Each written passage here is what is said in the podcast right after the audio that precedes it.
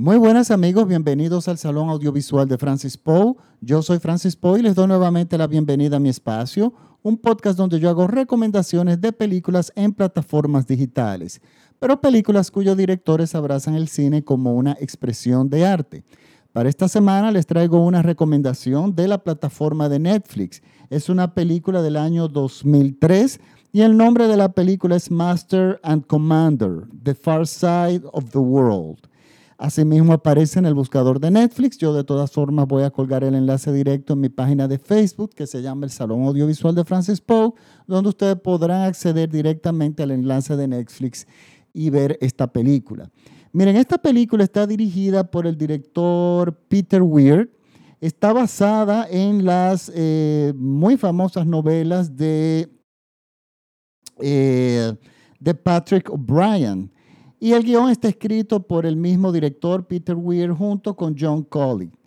Está protagonizada por el magnífico Russell Crowe en una de sus actuaciones que para mí, a mí me gustan más. Está, trabaja también Paul Bettany, Billy Boyd, James de y Edward Woodall, entre otros actores. Miren, yo quisiera hablar un poco primero de Peter Weir, Peter Weir es un director que eh, tiene mucho tiempo ya haciendo cine, eh, y, eh, pero no es un director que hace una película todos los años, ni, ni cada vez es tres años. De hecho, él se toma su tiempo para hacer sus películas, pero eso no es nada malo, porque usualmente cuando él retorna con una película, es usualmente una película muy buena. Una de sus décadas que a mí más me gusta es su década de los 80. ¿Por qué? Miren, este director tiene una característica que a mí me encanta al dirigir cine. Él es un director que muchas personas han visto sus películas. O sea, él es el director de The Truman Show, director de La Sociedad de los Poetas Muertos, eh, más atrás Witness, eh, el año que vimos en Peligros, La Magnífica Galípoli. O sea, él tiene un grupo de películas realmente extraordinarias en su filmografía. Pero miren, una característica de este director que a mí me gusta es que si bien sus películas argumentalmente son, podríamos catalogarlo como un artesano, porque los argumentos de una película y otra no tienen absolutamente nada que ver. Son películas que incluso en su apariencia eh, estética son muy diferentes y en argumentos. Al final hay algo que lo identifica como autor en casi todas sus películas, por lo menos en la mayoría de las que yo he visto de él, porque me faltan ver algunas cuantas, sobre todo de la década de los 70. Miren, a mí como a mí me encantan los contrastes en el arte. Yo creo que el arte eh, que, sabe enriquecerse de los contrastes, a mí es de gran valor. A mí me gusta el contraste en todos los aspectos, incluso en la música, en la pintura, en, todo. O sea, que haya cierto contraste para mí es muy placentero. Y esta es una de las características de este director. Este director en sus argumentos de su película, en sus personajes, tienen una característica y es que contrastan. Quizás contrastan los personajes, quizás contrastan los mundos de esas personas o las culturas de esos países, pero el asunto es que siempre hay un contraste que hacen sus películas muy interesantes. Le voy a poner un ejemplo. Una de sus películas de los 80 que fue más aplaudida fue el Años eh, que vivimos en peligro. Yo no he vuelto a ver esa película hace muchísimos años porque esas son de las películas que prácticamente han desaparecido de las plataformas. Yo espero que de repente aparezcan o no han llegado realmente, no, no han mirado hacia allá. Y esta película, protagonizada por Mel Gibson y Sigourney Weaver y Linda Hunt, es una película magnífica porque, eh, si mal no recuerdo, recuerdo eh, Harris, eh, Mel Gibson interpreta a un periodista australiano que está en un país asiático con un conflicto político y de corrupción muy grande. Y resulta que su contacto en ese país es otro periodista, específicamente un fotoperiodista, una persona que no solamente es un periodista, que es una persona muy involucrada en las causas y muy mucho más involucrado que el australiano. O sea, estamos hablando de que el personaje, la contraparte en, en, el país asiático está interpretado por Linda Hunt, era, es una actriz eh, de muy baja estatura, no podría decirle nana, pero bueno, en, eh, en la película la interpreta y es así el, el, papel de un hombre. Y de hecho ya ganó el Oscar por esa película, está estupenda. Y, este, y es el choque entre este periodista australiano de su mundo, un mundo muchísimo más cómodo, que llega a este país a cubrir una noticia y resulta que ve que la forma de hacer periodismo y la toma de conciencia es totalmente diferente. Entonces, aquí está el choque de los dos mundos. Y ahí está el contraste. Y eso es algo que vemos en, muchas en otras películas de él. Por ejemplo, en la película Witness, interpretada cuyo protagonista es Harrison Ford, resulta que Harrison Ford interpreta a un policía eh, que está protegiendo a un testigo, a un niño, que fue el único testigo de un asesinato que está involucrado el poder. O sea, hay corrupción eh, gubernamental eh, o no, corrupción de la policía en ese asesinato y el niño es el único testigo. Para proteger al niño, que estaban seguros de que iban a tratar de eliminarlo, Harrison Ford se muda al ambiente del niño, a la casa donde el niño vive, se tiene que mudar para protegerlo, pero resulta que este niño es Amish, esta comunidad religiosa muy cerrada, que de hecho viven, eh, han negado todo lo del modernismo, o sea, no utilizan vehículos, estudian, este, eh, usan carruajes, eh, no tienen, no tienen electricidad, ellos cultivan lo que consuman, consumen. Muy ecológica, es una muy autosostenible y, esta, y muy religioso, por supuesto, es una comunidad muy cerrada y religiosa, entonces el, es el choque de Harrison Ford, de este hombre que viene del mundo de la criminalidad, de tener un, de involucrarse con lo peor de la sociedad por el tema de, por su propio trabajo. Y resulta que el contraste es cómo este hombre tiene que adaptarse en este mundo que es totalmente diferente al mundo de él, en una situación de que, que es parte de su trabajo porque él está protegiendo al niño. Entonces, su función en esa comunidad, en esa comunidad nadie puede sentarse a hacer nada él tenía que formar parte de, para formar parte de la comunidad, aunque sea temporalmente, él tenía que empezar a, retomar, a, tomar responsabilidad dentro de esa comunidad, pero por supuesto él no sabía nada de eso, su mundo es totalmente diferente.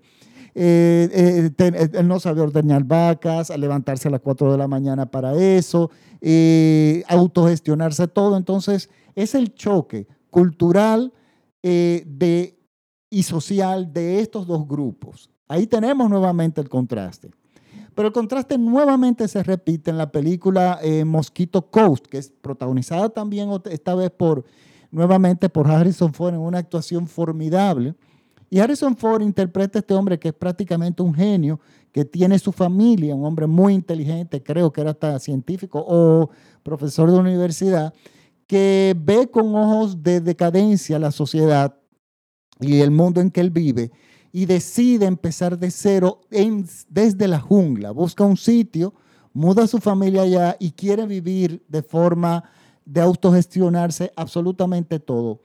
Y es el choque de este hombre de la ciudad que viene con estos ideales, pero con, el choque de, choca con la propia naturaleza del lugar y lo que es la jungla. Entonces, esta lucha entre la jungla y este hombre de, de, de ciudad, este hombre de, de, una sociedad totalmente moderna, totalmente industrializada, este choque de la jungla y este hombre es el contraste ahí nuevamente esa película. O sea, por lo tanto, vemos nuevamente esos contrastes que le funcionan muy bien.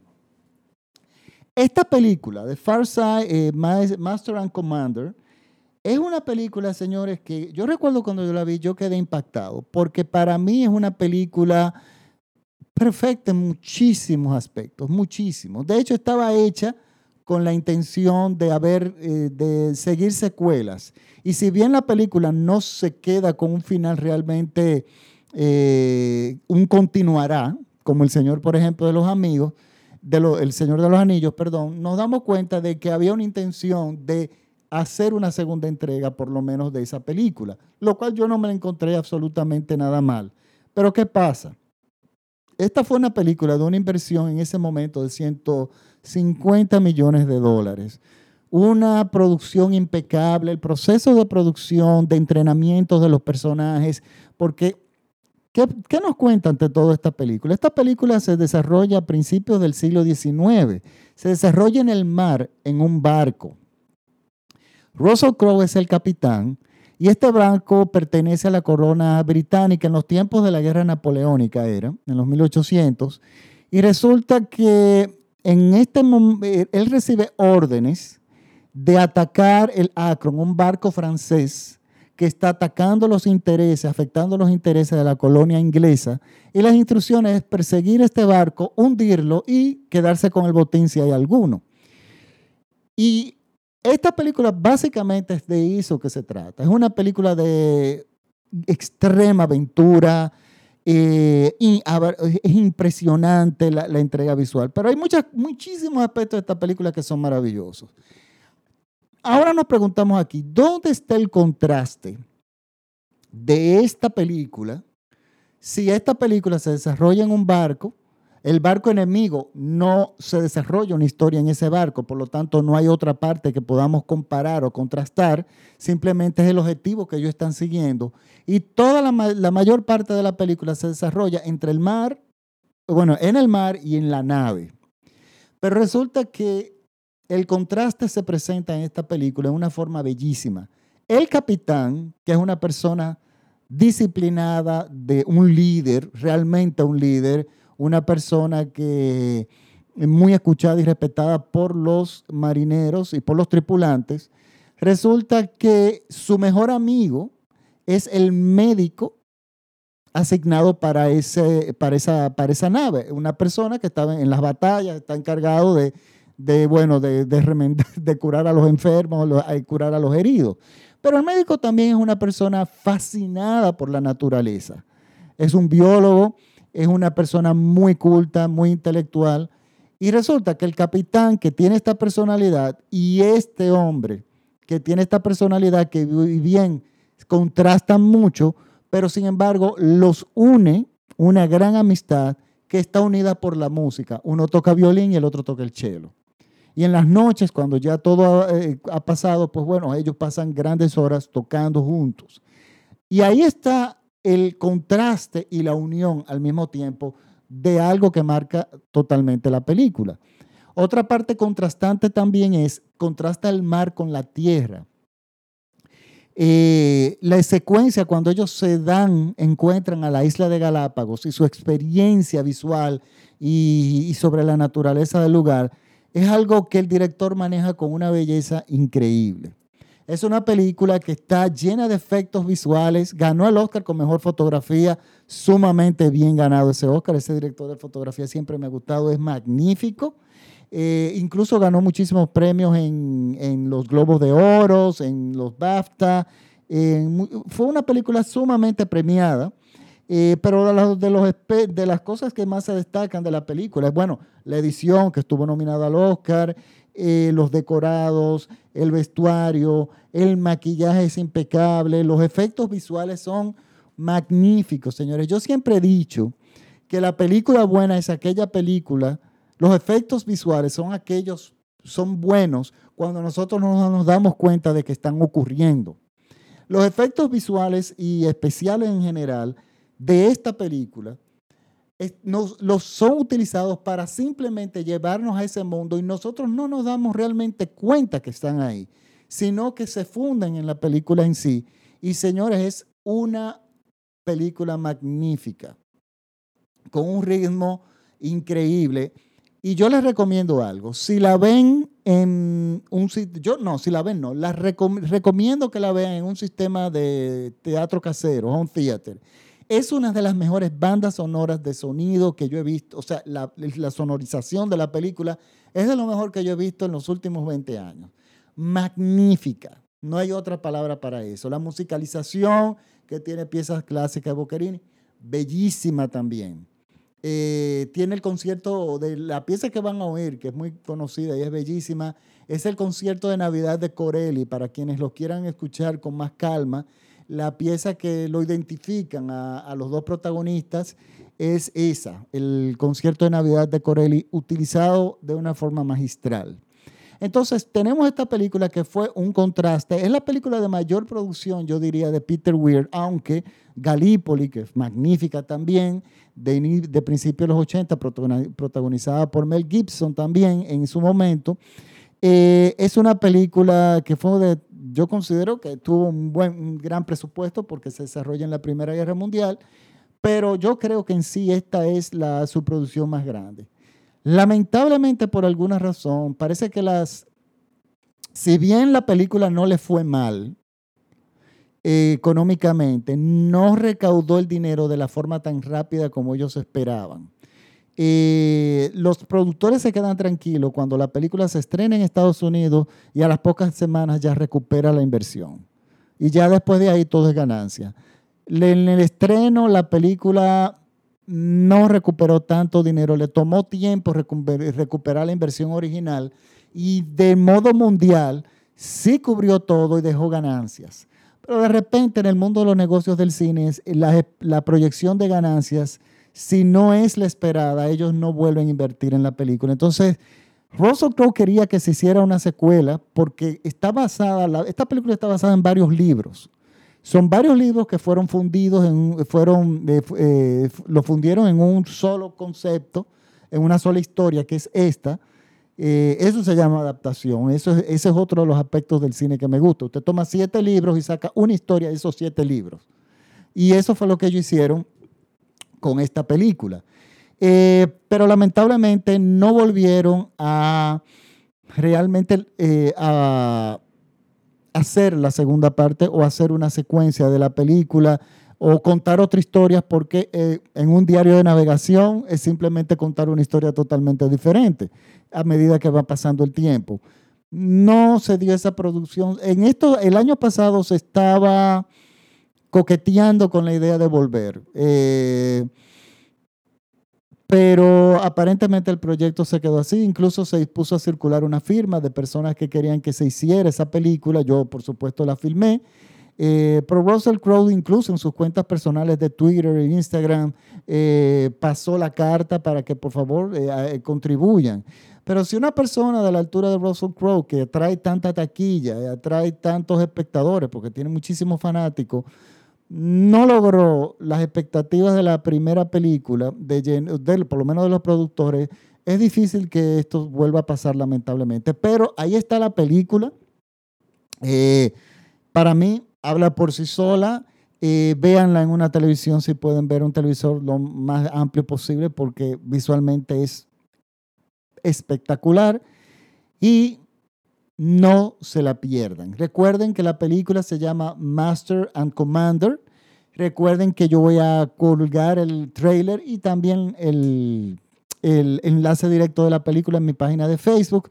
Recuerden que me pueden seguir en mi página de Facebook, que es el Salón Audiovisual de Francis Poe, en Instagram como arroba Francis Poe y, perdón, en Twitter como arroba Francis Poe también. Les recuerdo que este programa es escuchado por todo México vía radiola.com.mx. Un saludo a mis seguidores mexicanos. Muchísimas gracias por su sintonía. Y muchísimas gracias a ustedes también por escuchar mi podcast. Recuerden que este podcast se lo pueden compartir, eh, compartir es gratuito y lo pueden escuchar en cualquiera de las plataformas. Eh, simplemente escriben el Salón Audiovisual de Francis Poe, P-O-U, en Twitter, eh, perdón, en, Google y le van a salir muchísimas plataformas. Yo recuerdo, yo recomiendo la de Apple Podcasts o Spotify, que son de hecho las más eh, populares, pero también está TuneIn o, o SoundCloud que también la pueden escuchar. Pues bueno, recuerden que Master and Commander and Commander está disponible en Netflix. Es una película, aprovechenla, porque la película salió en Blu-ray, en DVD y luego prácticamente desapareció incluso del cable.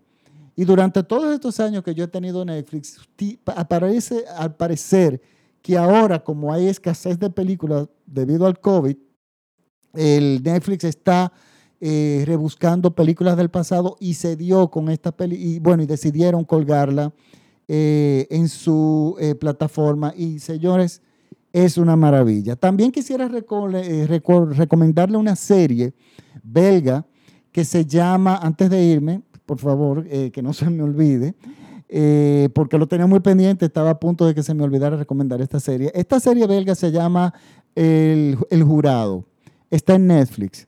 Véanla, es realmente estupenda. No voy a decir más de ahí porque realmente para eso está el programa eh, en Reset Radio de Hablando en Serie, pero realmente la recomiendo, es una gran película. Bueno, ahora sí me despido. Muchísimas gracias por la sintonía y nos vemos la semana próxima con otro podcast aquí en el Salón Audiovisual de Francis Poe. Chao.